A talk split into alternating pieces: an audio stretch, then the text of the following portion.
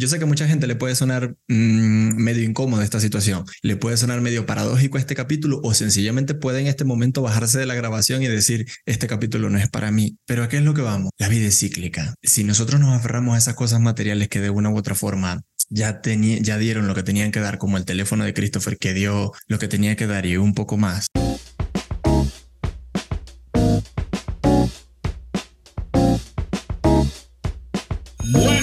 Buenas tardes, buenas noches, mi gente. Se preguntarán quizás por qué Christopher no está entrando con el ímpetu, con el ánimo o con esa gritería que normalmente lo ha caracterizado por los 21 episodios anteriores. Bueno, más adelante quédense unos minutitos más y entenderán el por qué. ¿Cómo está mi hermano Jerry? Por este lado está Christopher Mujica, por aquel lado está Gerardo Moronta, el Jerry. ¿Cómo está mi hermano Jerry? Este es el momento en donde necesitamos hacer un minuto de silencio por los que se fueron. Por,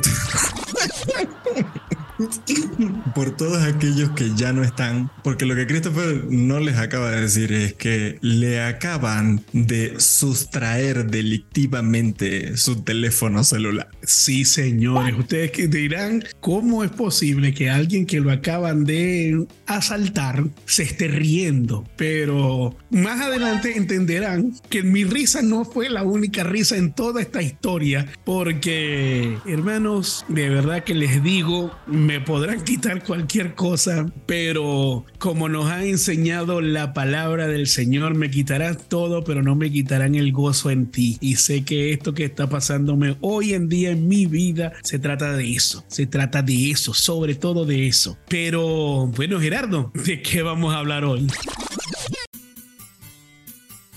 Por estas calles la compasión ya no aparece y la piedad hace rato que se fue de viaje. Cuando se iba la perseguía la policía, oye conciencia, mejor te escondes con la paciencia. Por ningún lado se encuentran rastros de valentía. Quienes la vieron dicen que estaba pálida y fría. Se daba cuenta que estaba sola y sin compañía, sin compañía anónima, y cada vez que asomaba el rostro se le veía. Por eso cuídate de las esquinas, no te distraigas cuando camina, que para cuidarte yo solo tengo esta vida a mí. Esta es la hermosa letra de la canción de Giordano que da por tulo al capítulo de hoy, el cual se llama Por estas calles. Ay, Dios mío, por estas calles, definitivamente, definitivamente, lo que eh, el día de hoy, para el momento en el que estamos grabando este episodio, me sucedió, no fue nada agradable, no fue nada, pero para nada agradable porque, bueno, cuento corto, llevé a mi hijo al colegio, venía de regreso a casa y venía hablando con una amiga que, por cierto, ya la hemos saludado anteriormente acá en el podcast, a Portillo, y de pronto yo digo, pero ¿por qué mi teléfono no suena? ¿Por qué no me ha sonado? Porque mi teléfono suena más que el trineo de Santa Claus con todos los mensajes que me llegan acá están. Y yo, me ha sonado, no me ha sonado, no me ha sonado. Y cuando me toco los bolsillos, resulta que ya el teléfono dijo...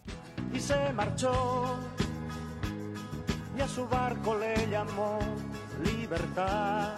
Obviamente venía en mi mente, venía diciéndole a esa posible persona que no sé por qué tengo la sospecha de que creo que vi esa o sentí el momento en el que sucedió la, la, situación, pero mm, venía deseándole no, no cosas muy gratas en el momento de, de en mi mente, pero bueno, cuento corto, eh, llego al edificio donde, donde vivimos, le agarro y bueno, buscando y pensando la manera de cómo decirle a mi esposa de que me habían sustraído el teléfono y llamo a mi esposa, le digo a la señora que, que trabaja en la recepción del edificio que me haga el favor de prestarme su teléfono para decirle a mi esposa y bueno, ajá, mi esposa obviamente eh, cuando ve la llamada se sorprende y, yo digo, hola, ¿cómo estás? Mi vida, ¿cómo estás, mi amor? Mira, este, me robaron el teléfono. Mi esposa la respuesta de ella fue, ¿y cómo te van a robar ese teléfono si ese teléfono ya no servía para nada? ¿Quién se va a robar eso? O sea, con una carcajada de fondo que ustedes no se la pueden imaginar. El teléfono sí era un teléfono viejito, pero era mi,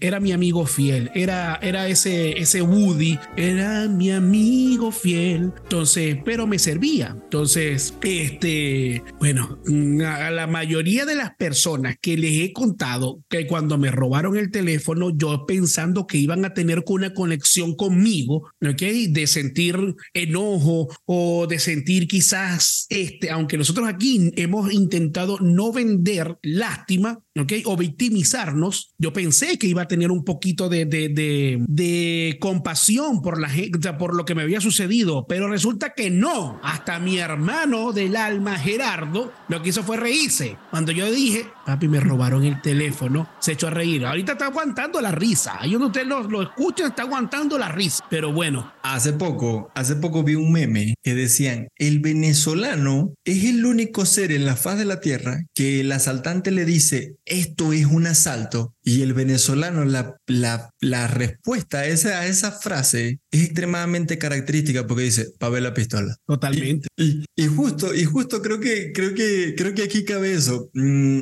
hoy, le, hoy le envío un, cordial saludo a mi hermana, este, Mayerlin Moronta, que está cumpliendo año. Por supuesto, no podemos decirle edad, pero sí le enviamos una gran felicitación. Pero yo recuerdo que a Maye en Venezuela la asaltaban por hobby. Era así como yo creo que, yo creo que los malandros se ponían de acuerdo y decían, no tenemos nada que hacer, este, ¿a quién podemos asaltar hoy? Miraban el itinerario y decía Maya. Pero y debajo de la foto de tu hermana estaba la foto de mi mamá. No, me, me, mi mamá, mi mamá, papi, era deporte para los choros. Allí en Venezuela también. Sí, yo creo que ya, yo creo que, yo creo que ya Maye en las últimas, en las últimas instancias, yo creo que ya, ya le decía, pa' ver la pistola. algo así, ¿no? Y, y, y, puede, puede, sonar a chiste, ¿no? Em, pero es que nosotros estábamos acostumbrados a una situación tan fuerte que créanme, en las latitudes en las cuales habitamos el día de hoy, y eso se escuchó muy Discovery Channel, creo que no tenemos a veces ni idea de la magnitud de las cosas que vivíamos, que lo comparamos hoy en día y tal vez lo que nos produce la risa. Eh, te puedo decir que gracias a Dios en Venezuela nunca me asaltaron a mí personalmente, pero en la Ciudad de México. Perteneces al 1%. Sí, sí, sí, sí. Estoy claro que era de la élite, pero... pero no es mentira lo, y, y, no es mentira lo que dices, no es mentira lo que dices con respecto a muéstrame la pistola. A mí aquí en una ocasión cuando estaba trabajando yo haciendo Uber, me intentaron asaltar y el chamo sacó, o sea, el, el, delincuente sacó, me sacó un cuchillo y, y luego mi respuesta fue, sin pistola usted no atraca un venezolano. Y salió corriendo porque ahí no, nos agarramos y blum, blum, pim, pum, pam. Y, el muchacho salió corriendo, pero yo después yo dije, ¿qué clase de loco soy? Y creo que, y creo que esa es una parte interesante, ¿no? Que a veces mm, nos centramos en lo que perdemos. Y obviamente da rabia, da molestia. De hecho, la primera vez que tuve un iPhone, eh, a las dos semanas me lo robaron en el metro de la Ciudad de México. Y en una oportunidad me,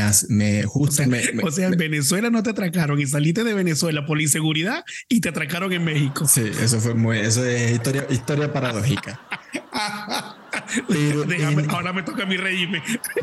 Pero en el segundo, fíjate que en el segundo, en el, en el segundo asalto, porque ese no fue. Ay, ¿qué mandó? Mis, queridos amigos de, de seguro, no fue con, con intención al daño, sino que fue hurto. En ningún momento me di cuenta. Este, recuerdo que iba con mamá en el, justo porque las dos situaciones fueron en el metro. Y iba con mamá en el metro. Y, y cuando me bajé le dije, no quiero que te espantes, pero mi teléfono ya no está conmigo. Entonces fue ahí aplica la de y se marchó. Total. Pero, a ver, Vamos, y, y, no es que nos estemos burlando. Porque tenías, de tenías, miedo, tenías miedo de que saliera Neri a decir dónde está la pistola. Sí, ¿dónde está la pistola? Sí, yo creo que sí lo, sí lo, sí lo hubiera hecho.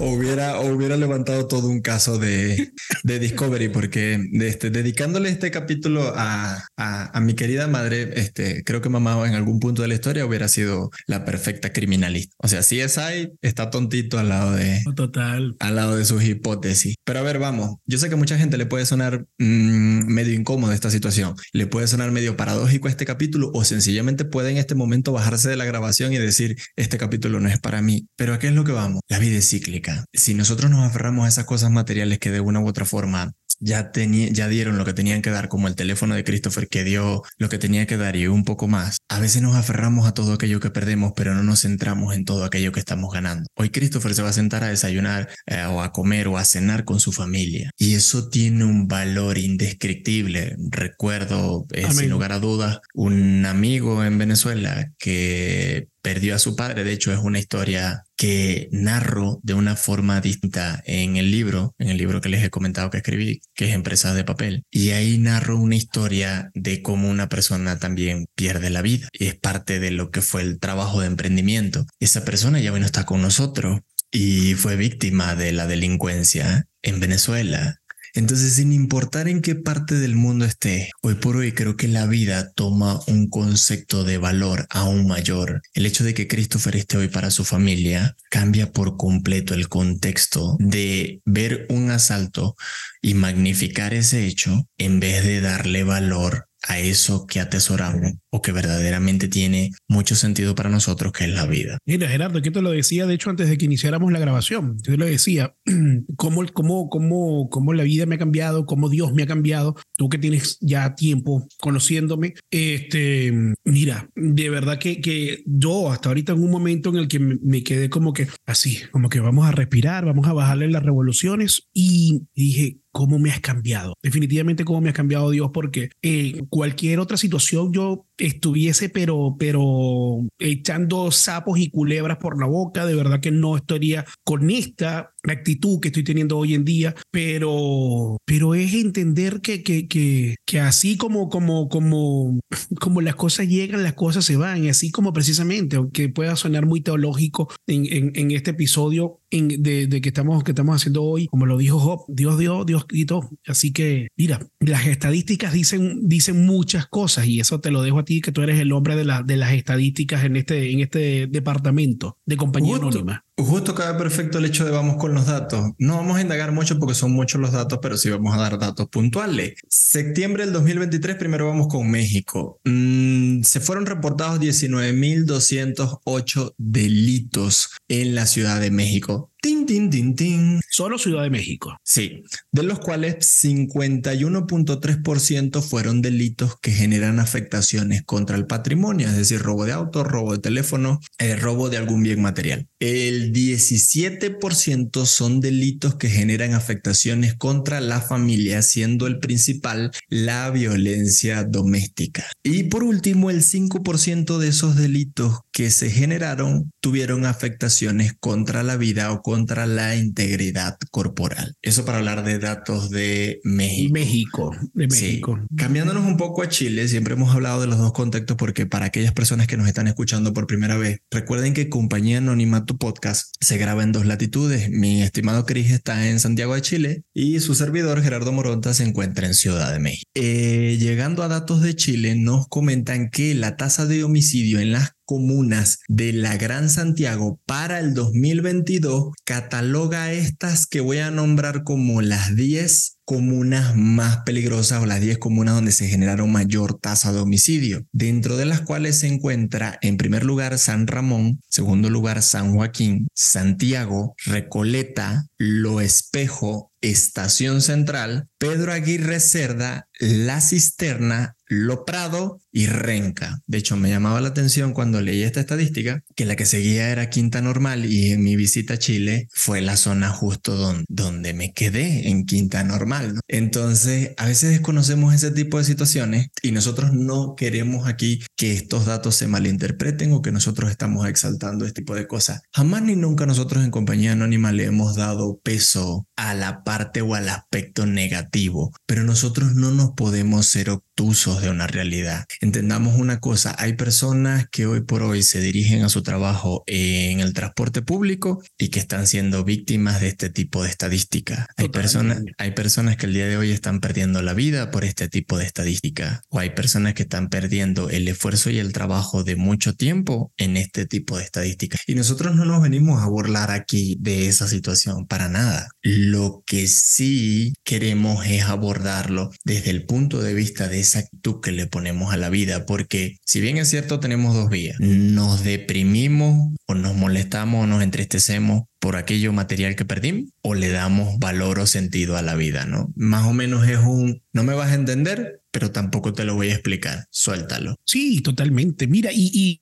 es que es que hay derecho, como creo que creo que esto lo, lo, lo, o esta frase que voy a decir ahorita la dijimos en, en, algún episodio, pero es permitido sentir rabia, es permitido sentirse triste, es permitido llorar, sí, pero lo que lo que no puedes hacer es quedarte enganchado con eso, porque mira, quizás de pronto me voy a adelantar un poco al con qué te quedas, pero mira que, o sea, yo vengo o venía llegando a casa con la cuestión de, de lo del, del, asalto, pero me meto en mi WhatsApp, que lo tengo aquí en el computador también, me meto en el WhatsApp y veo un amigo que estaba pidiendo porque lo ayudaran en oración, porque el 4 de este mes que viene tiene que desocupar su casa y no ha conseguido dónde irse. Y otro amigo también estaba pidiendo oración porque eh, un conocido de él tiene a su hijo en situación de drogas en Colombia y anda desaparecido. Nadie sabe dónde está ni nada por el estilo. Digo, yo me voy a enojar, yo me voy a molestar porque simplemente me sacaron el teléfono del bolsillo. O sea, lo que me sucedió a mí es una real y gran tontera al lado de situaciones que están pasando otras personas. Entonces, eh, sí, me dio rabia, sí, es una situación incómoda, es una situación para nada agradable, pero es decir, mira, mira, mira ese retrovisor, mira ese espejo, mira aquello, o sea, mira lo que está pasando alrededor de ti. No, te, no seas tan egoísta de decir,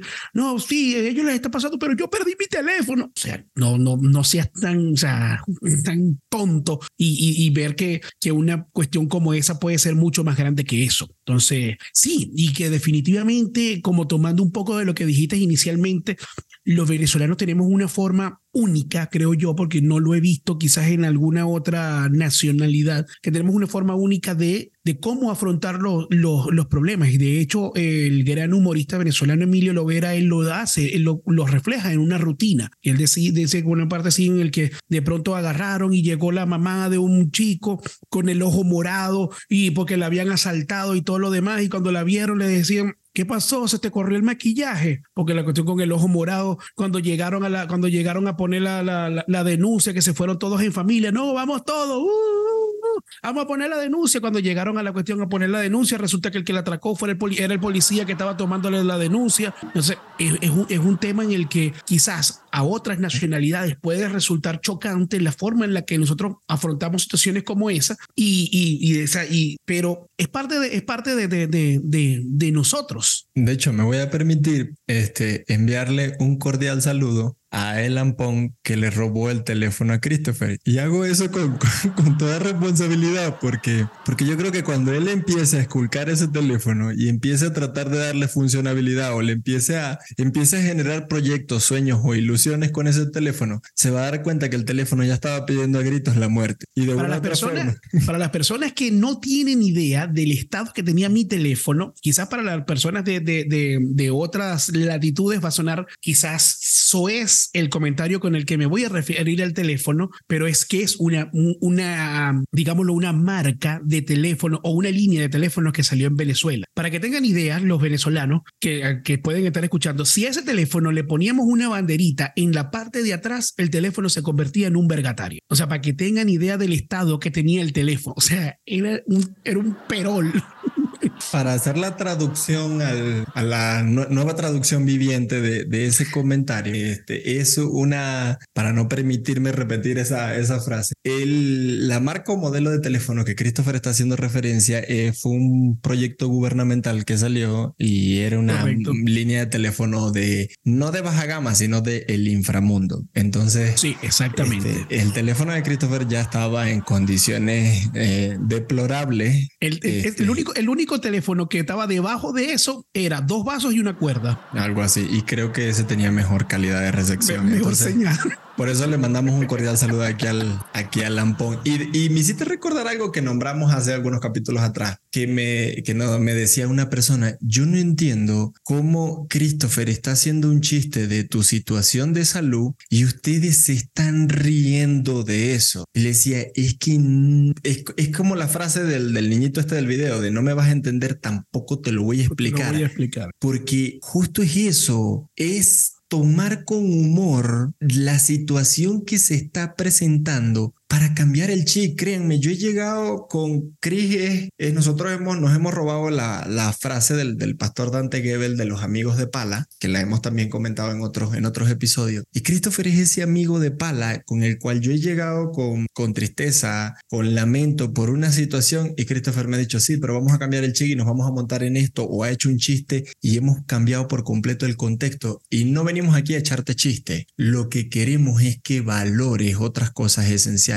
que aún están contigo, que no necesariamente son lo material y que tienen mucho más valor para ti. Obviamente aquí cada quien hará sus categorizaciones y sus conceptualizaciones, pero es de sumamente importante, señores, que sin importar la latitud donde vivas, si te pasó esto, porque esto pasa eh, hasta en, en, grandes ciudades, me contaba unas personas muy cercanas que hicieron un viaje de, de, de amigas, se fueron tres amigas a, a la gran ciudad de Roma y llegando el primer día le robaron el teléfono en el Metrobús. Entonces, realmente pasa en cualquier lado. Esto no, esto no está exento de nacionalidad o de pasaporte. Esto le pasa a cualquiera. Lo que queremos y el mensaje con el cual vamos a llegar es, sabemos que no nos van a entender, tampoco lo queremos explicar, pero más allá de eso, es valoremos aquello que no tiene precio, sino que tiene valor. ¿Qué se siente que te roben tus tu frases, Cris? ¿Y con qué te quedas? No, está bien, está bien. No, ya yo prácticamente dije con, el, el que, con, lo que, con lo que me quedaba, pero bueno, me quedo también enviándole saludos y definitivamente al, al, al, caballero que me, que me sustrajo el teléfono, porque muy probablemente pensando, pensando en una, una situación en el que haya tenido cómplices, de que muy probablemente en este momento él se haya sentido más triste que yo, ¿ok? Porque sus amigos, porque sus amigos seguramente le deben estar echando más bromas por el pedazo de teléfono que se robó. en verdad que yo me imagino una situación así, vamos a poner un poquito, un poquito más, más, más imaginativo con la situación, que yo hubiese, lo hubiese agarrado y lo hubiese parado y hubiesen llegado los, los carabineros y hubiesen dicho, hermano, en verdad tú estás vas a poner una denuncia por este, por ese teléfono. Yo Pero, creo que el, el choro te va a poner una denuncia a ti por haber cargado ese teléfono en vía pública. Totalmente.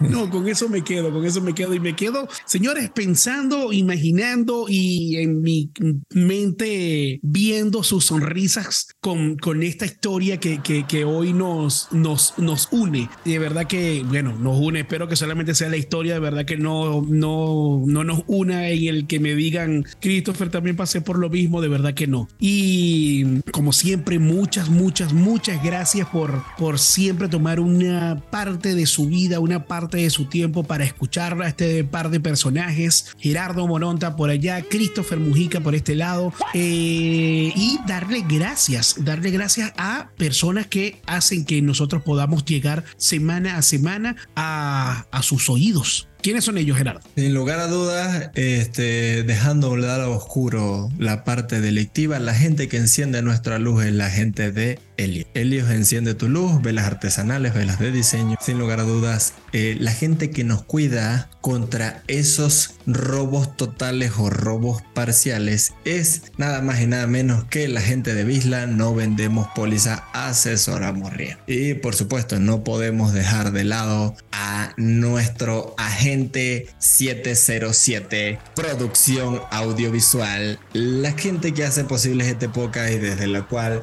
llevamos este mensaje comunicacional. Señores, pueden seguirnos en todas las redes sociales, en Instagram, en TikTok, en Facebook, en YouTube. Si tienen algún problema, porque de pronto no, como nos han dicho algunos, no, es que yo no tengo Spotify, yo no tengo eso. Bueno, nos pueden buscar en Google, colocan eh, eh, Compañía Anónima Podcasts y ahí van a aparecer varias mm, formas en las que nos pueden, nos pueden escuchar también. Sumamente importante que también nos dejen comentarios. Aquellos que nos escuchan en Spotify también está habilitada la parte de comentarios. Más bien les diría, déjenos un comentario si a ustedes les ha pasado una situación con la que comentamos el capítulo de hoy, porque esas situaciones también nos nutren para sacar este tipo de episodios. Y que queremos hacer un episodio solamente escuchando, o sea, leyendo pues los comentarios que ustedes nos, van dejando en, en, cada uno de los episodios. De verdad que sería súper grato hacer un episodio eh, con eso, pues enviándoles saludos y leyendo sus comentarios de, mm, de cosas buenas, de cosas malas, de lo que les gusta, de lo que no les gusta. De verdad que sí. Gerardo, ¿algo más que agregar? Agradecer como siempre a todos y cada una de esas personas que en el súper, en el coche, en el gimnasio, en el trabajo, con los amigos, con los cuates, eh, sin lugar a dudas comparten el mensaje de compañía anónima, se dedican el tiempo a escucharnos, estamos infinitamente agradecidos en este su capítulo número 22. Señores, y la frase del día de hoy es pongámosle peso a lo que peso mece. Con eso me voy. Muchísimas gracias, que Dios me los bendiga. Arrivederci.